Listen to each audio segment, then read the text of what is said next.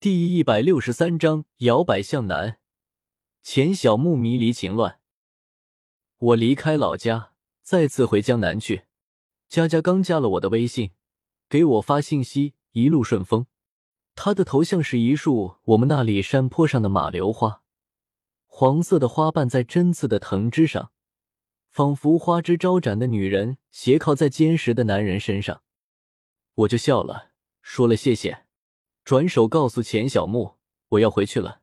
离开家的时候，一些感慨，每次感慨都不相同。家乡很美，很好，很亲切，但并不适合长期待着。回忆似乎总是美的，在江南总是想回家，但真的回到家里了，又感到各种杂七杂八的琐事，给自己无限的烦恼。有人说若即若离，有人说。距离产生美。我在车上看着路边飞驰着退后的煤矿，高大的架子，白色的楼房，青翠的树，富丽堂皇，俨然城市一般，便才觉得我真的在离开家乡了。母亲早上给我煮了二十个鸡蛋，用凉水叮了，拿个袋子装好，让我路上吃。母亲真是的，现在出门哪里还要鸡蛋呢？推脱再三。他不知道什么时候悄悄的放我包里了。我刚刚发觉，天气热，我预感鸡蛋会坏。离家的距离越远，我越发感到母亲的拳拳之心。到了火车站，我打开袋子，一口气吃了四个鸡蛋。吃完之后，拿了车票，在候车室里看着进进出出的家乡的人们，他们说着本地的话语，那话语既亲切又悠远。我似乎还看到几个模糊不清的熟悉的身影，但是并没有上前打招呼。想到多年前在这个小城的岁月，和同学一起看火车，第一次看火车，我看到的不是火车，是远方。如今远方了，又没有特别的深意，反而愈发思念千里之远的家乡。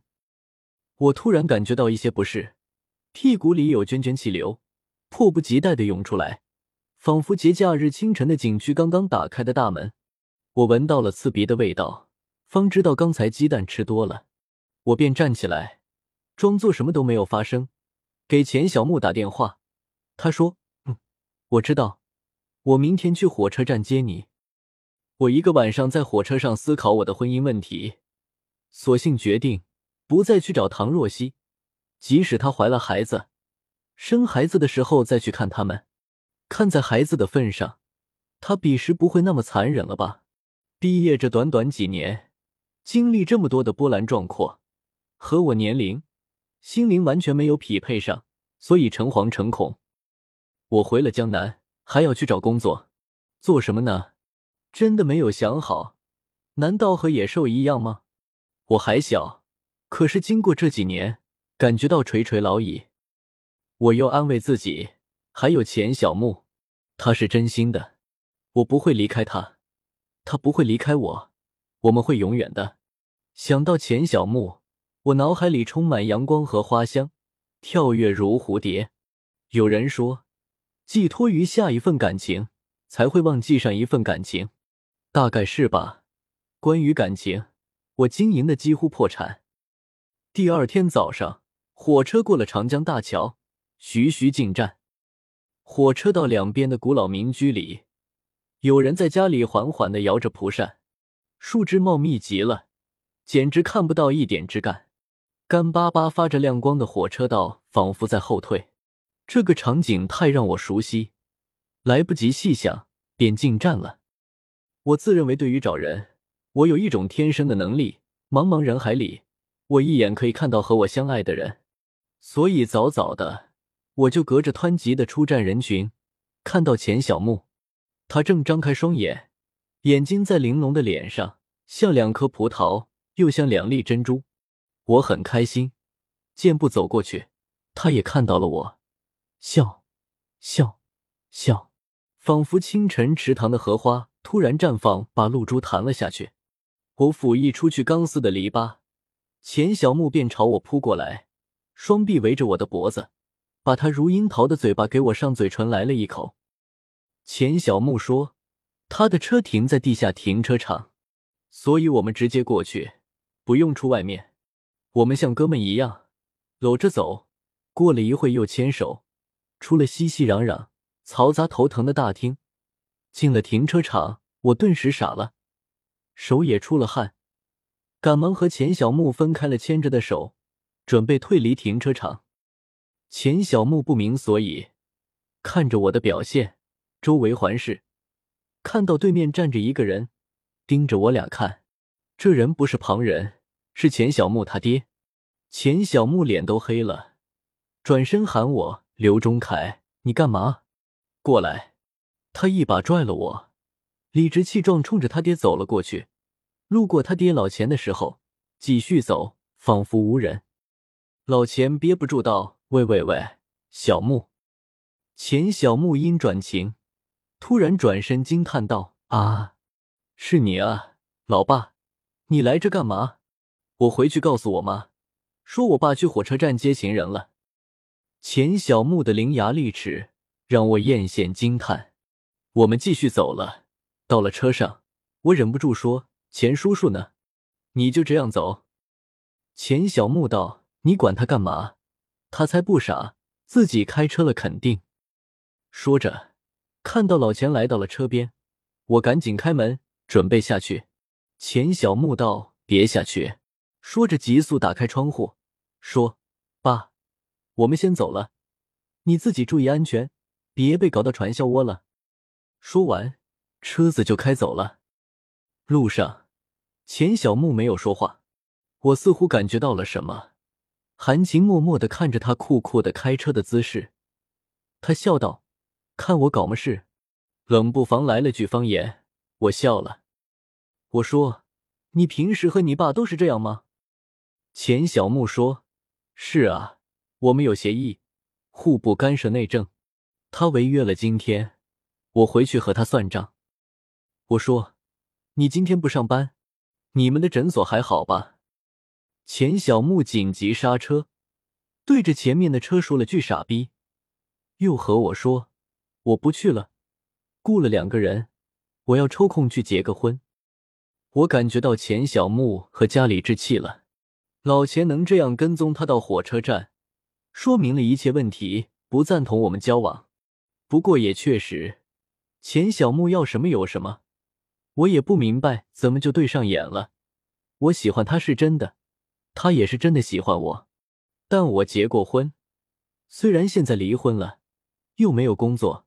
我真是无法面对钱小木，即使我崇尚的是仿佛永远分离，却又终身相依的恋爱平等观，我也无法直视我面前的这一切。我便在车上问到我们之间，我说了很多，钱小木却没有说什么，他只是说我们去哪里，我不知道去哪里。钱小木直接带我去了酒店，用我身份证开房，站着在房间里说。坐了一晚上火车，你休息睡一会，我去给你买早餐吃。早餐没吃，我只洗了澡。我把钱小木紧紧抱住，永远不想分开。钱小木说：“爱你。”我说：“爱你。”钱小木说：“深爱。”我说：“深爱。”钱小木说：“亲我。”我就去亲他。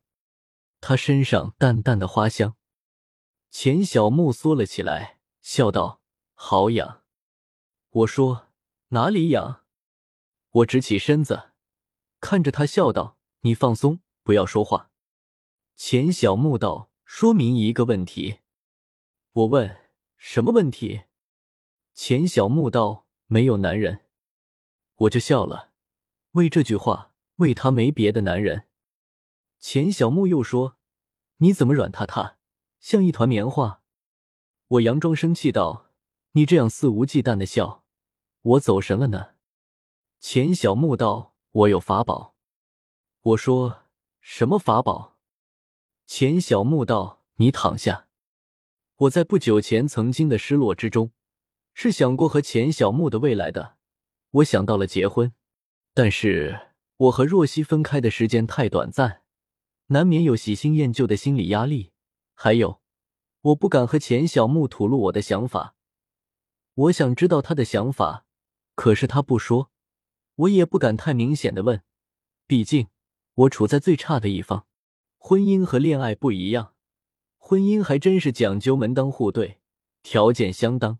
可是我条件和他严重不对等，这样下去怎么回事？我也不知道。我甚至曾经有那么一刻，就在钱小木趴在我身边的一刻，我想起唐若曦来。她怎么样了呢？